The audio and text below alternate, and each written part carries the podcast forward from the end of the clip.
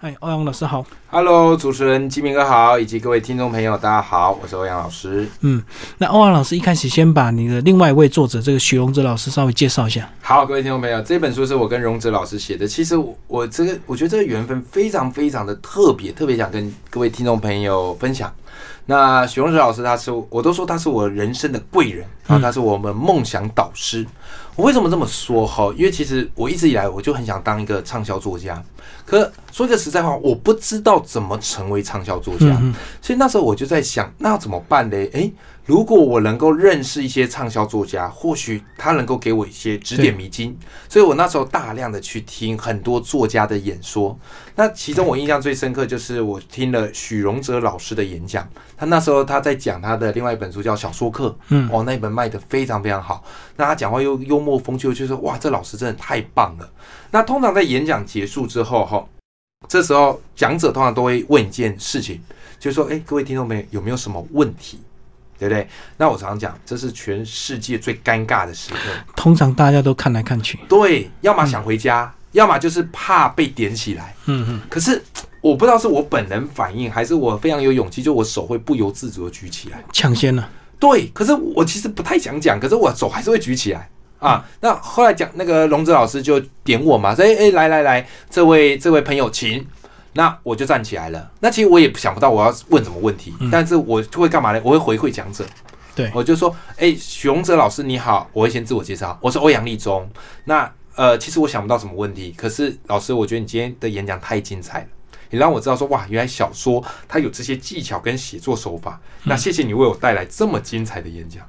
嗯，金明哥，你看，当我这样讲，是不是讲师就会记得我了？对你有印象。对我有印象，嗯，对不对？不见得记得我，对不对？但是呢，我就会一直重复的出现在他前面，直到他记得我为止。后来我大概听许荣哲老师演讲，听了三场，至少三场以上。嗯，听到后来，他就对我有印象。哦，因为你每次都会回馈，就对。我每次都一定回馈，而且我都马坐很前面。嗯，对对对，因为我觉得这是一种连结方，所以我后来都常讲一次件事，叫做不是凡事随缘，而是尝试结缘。哦，我们就结这个缘分。那后来有一次我去参加许荣哲老师，他那时候办了一个叫做桌游文学营，嗯，就是把文学结合桌游。因为许荣哲老师写小说出身的，他把它结合桌游啊。我对对桌游非常有兴趣，而且我也是一个玩桌游的狂热分子。我家里总共有六百多盒游戏。嗯嗯六百多盒桌游，所以我就去参加这个文学桌游营。好啦，那时候许荣哲老师他就是做弄了一个呃不可能任务，第一天教我们怎么样去玩桌游，然后接着他说第二天你们就要做出一款桌游，你回家就要自己设计，就对。一个晚上要做出来。大家觉得神经病，这怎么可能？疯了吗？啊！可是我这个人就是很容易认真，而且当真的。那晚上我没睡觉，整晚我都在搞那个桌游。后来那一款游戏，我记得那时候弄出来叫《英雄水浒》啊，我把它用一个《水浒传》的骰子游戏。嗯嗯，哇塞！我去之后才发现，哇，原来我是少数有做游戏的人，大部分人可能觉得太难就放弃了。哦，没有当真的，没当回事。对对对对对，那这时候就我的命运的齿轮就开始转动了。嗯，因为他看到你很认他。看到我，而且我那时候还是整个工作方票选出来最厉害的游戏。嗯后来龙子老师就记得欧阳立中这个名字这四个字，哎，所以后来、他就有一天就是跟我讲说，哎，欧阳欧阳啊，我是龙泽，呃，是这样的，就是远流出版社找我要写一本书，关于有关桌游的，因为这个市场比较没有人在写。那呃，但是呢，我很想找一个人一起写啊，因为我可能外务比较多，有时候也不一定有办法兼顾。那我突然想起说，哇，你家里桌游有六百多盒，而且上次设计出这么棒的游戏，嗯嗯嗯而且又很常来听我演讲，我可不可以找你一起写？嗯，哇，我那时候好感动哦，心里扑通扑通地跳。等于你们那个互补了。对呀、所以我那时候当然答应，他说：“哎，老师，我愿意啊，我愿意啊。”所以我第一本书做客就这么来，所以我就说龙子老师是我贵人，嗯但是我也跟听众朋友分享一个最重要的事情，就是你要想办法让贵人看到你。对对对，嗯，贵人绝对不会主动来找你，一定是你先有一些表现，让他去关注到。是的，是的，是的。嗯嗯嗯。嗯，这就是我跟荣泽老师的一个缘分。所以你们这本书其实就是呃，有挑出一些比较经典的桌游做一个介绍，甚至把桌游背后所带入的一些故事啊、人生典故把它写进去，对不对？没错，金元哥，你抓到这本书一个精髓，因为其实，在写作的书有点不太容易。为什么不太有容易哦？各位朋友，就是这个桌游，全世界有十万多种，对啊，你要介绍哪一些啊？十万多种，光是你要全部玩过，不可能嘛？对对，即便我已经玩很快了，我一个礼拜可能玩一到两款，然后有时候多一点三四款，而且还要有人陪你玩，还有玩不来。对对对，桌游跟打麻将一样，最怕三缺一，嗯。然后要找人玩嘛，对，哦，所以第一个它就是它的种类太多，但是幸好就是有一些比较热心的桌游专家，他们把所有的机制整理成五十一种，所有的机制就是五十一种的排列组合。嗯，哎，可是五十一种说实在也还也是很太多多啊。嗯你说一辈子要玩五十一种，也不是太容易嘛。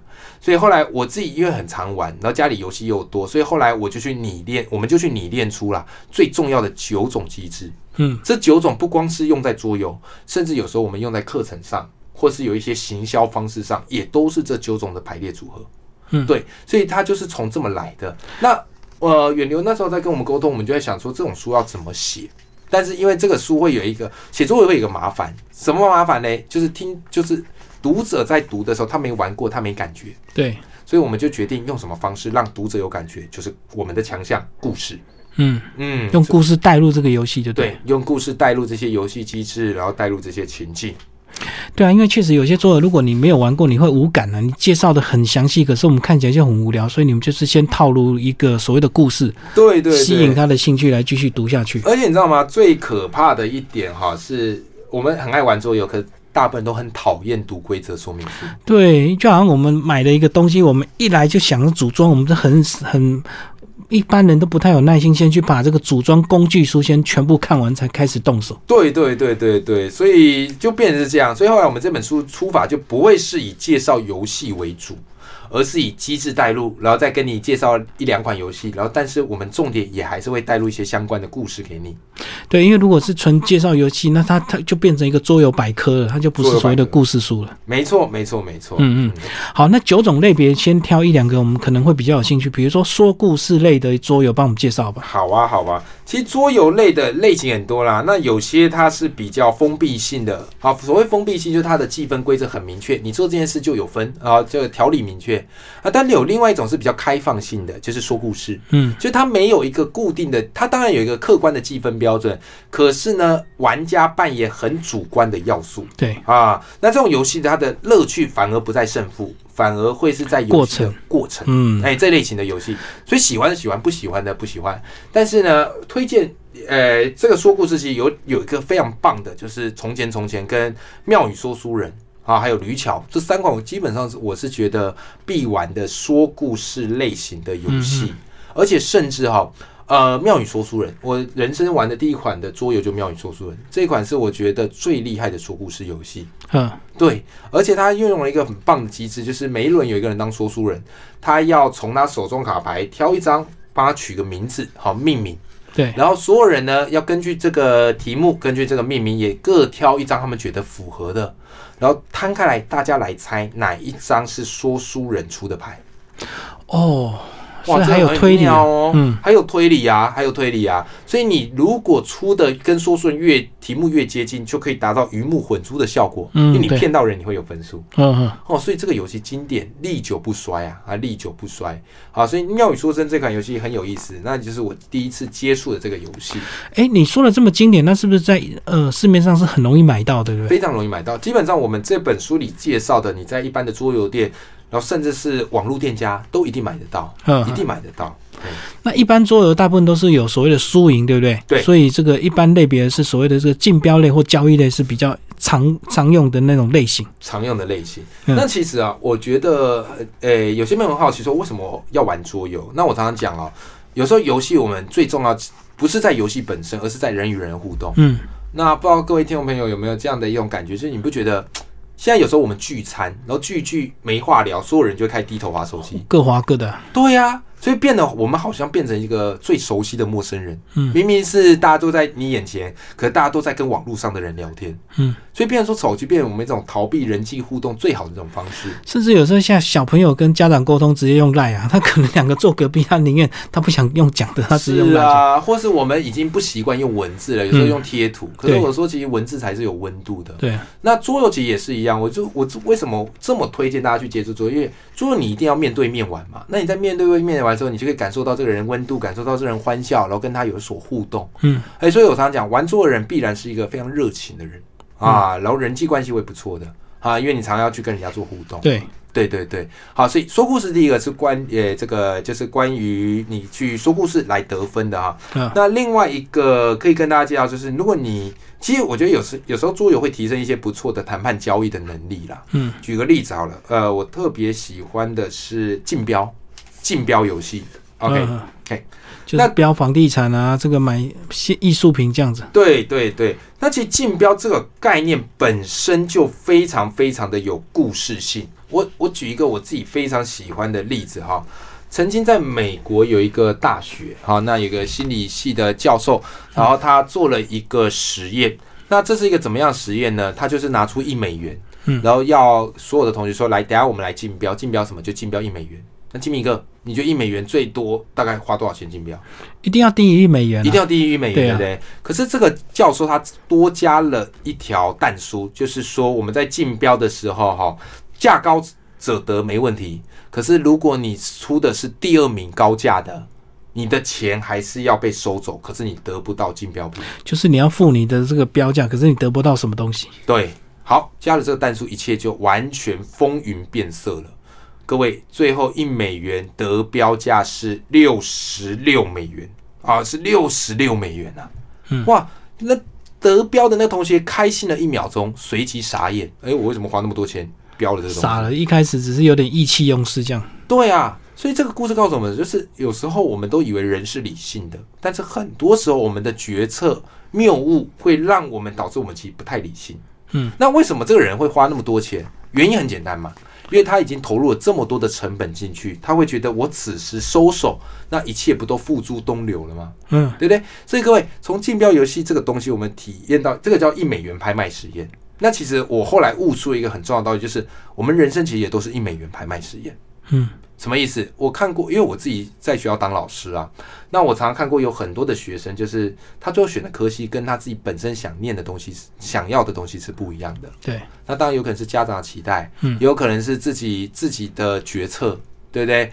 那我后来都觉得人生有时候这样会很遗憾，就是你做了一份不喜欢工作，可是又持续做下去。那我说，哎，你为什么不去做自己喜欢的事呢？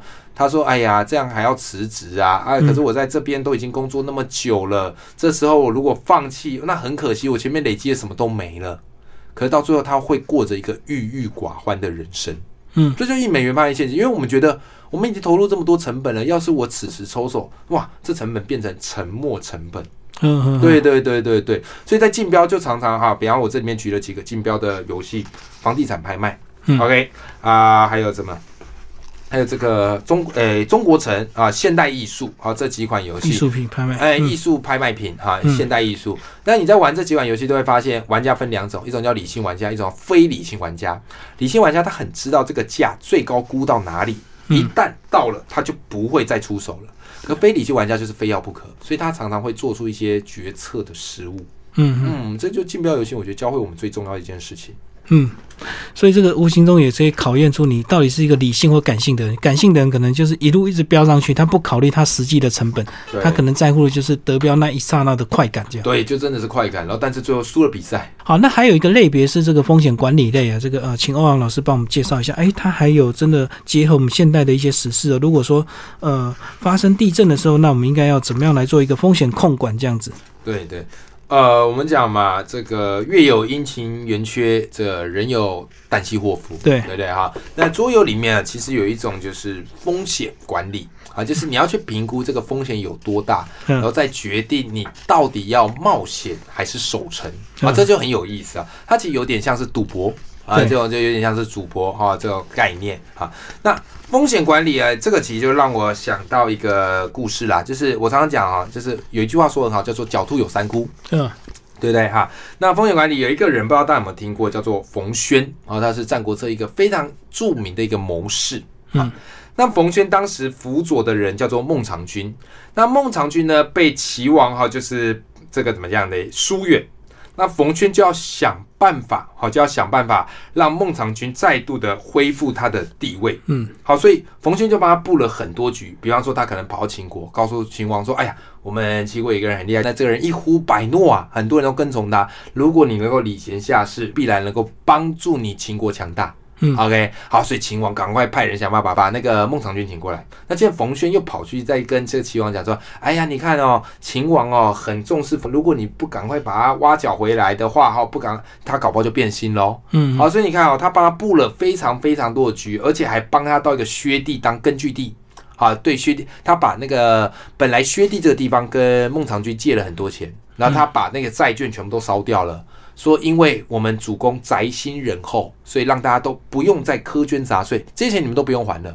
所以当冯那个谁孟尝君一落难，最欢迎他的是薛地这个地方的百姓。哎，这时候孟尝君好感动，说哇，冯轩你太厉害了，没想到你都已经帮我买了那么多的保险，布布局都布好了。对不对？好，所以我说风险，我们人一定会有风险，只是我们不知道意外跟明天哪个先来。嗯嗯，我们不知道意外跟明天哪个先来，所以最好方式就是你要懂得怎么去布局分散风险。我们没办法规避风险，但我们可以分分散风险。其实就跟我们买保险的观念一样，有时候你健康的时候，你会觉得保险不重要，可是当你这个一有钱多买保险的时候，等你到了年老的时候，或者当你有些意外发生的时候，哇，保险这么重要，这么好，这样子是可以领这么多钱啊？没错啊，好，所以风险管理类常是非常迷人，因为第一个它很简单，对那，第二个它是有那种赌性的，嗯哎，所以这也可以看人心。我介绍一个叫《印加宝藏》这游戏，嗯这游戏颇有意思啊，就是我们是一群冒险家，然后我们要选择到印加帝国这个地方去冒险。那据说在这个塔里面，它有一个宝藏，可是呢里面有很多怪物，还有很多怪物，所以而且怪物呢，只要重复出现第几次的时候，哇，你所有的宝藏就要被没收。所以呢，他就会一张一张开牌啊，比方说这一张，哇，十五颗宝藏啊，那大家平分。嗯可是我问你说，你要决定把这些宝藏带回家，还是继续冒险？你如果决定带回家，OK，你见好就收。嗯，可是如果你继续冒险，你有可能会遇到毒蛇，遇到这个贪帮嗯啊，或是遇到火灾。那这时候你的保障有可能全部都没有，嗯，有可能全部，所以我们就会去算说，哎呦，遇到毒蛇几率大概三分之一，嗯，还在可控范围内，然后再继续，哎呀，哇塞，如果今今天遇到几率可能二分之一、一半的几率，那我可能要考虑收手。慎重，嗯，对，但是有些人赌性坚强嘛，就富贵险中求，嗯。他可能在拼，好，他可能在拼，OK，所以这个就是风险管理类的游戏，就是你在玩的时候会很刺激，因为你不知道下一刻你会大丰收，还是血本无归。嗯。啊、好，最后欧阳老师帮我们这个总结这这本书啊，其实这个呃桌游课现在也非常流行，可是我们一般人不可能买这么多桌游回家玩，所以有时候是不是，哎，有时候要到桌游店去玩，是不是可以，呃，少少的成本就可以玩到很多不同的桌游，去体会人生的一些学问，这样，没错，其实呃，桌游其实面对到最大问题啊，就是它不便宜。嗯然后第二个你也要揪咖，第三个要读规则说明书，它是有一些入手门槛的。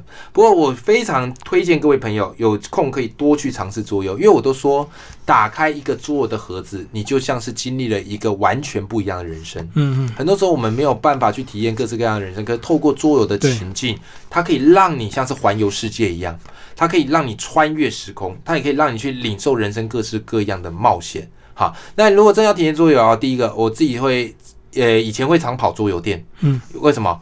大家会开桌游团嘛，朋友对。会互相交，而且就有团了，就有人有伴了，哎、就有伴呐、嗯。啊，就有伴呐、啊，要不然就是你自己买了桌游之后，自己当揪团啊，自己找一些朋友来家里啊，所以我很多同事也常会来我家里玩桌游，嗯。哎，那增进彼此的感情，我觉得那也是非常非常重要的一件事情。那最后，其实，在游戏，我们玩这个游戏，玩着玩着，我越觉得说，我玩的真的不是游戏，我其实在玩人生很多的抉择。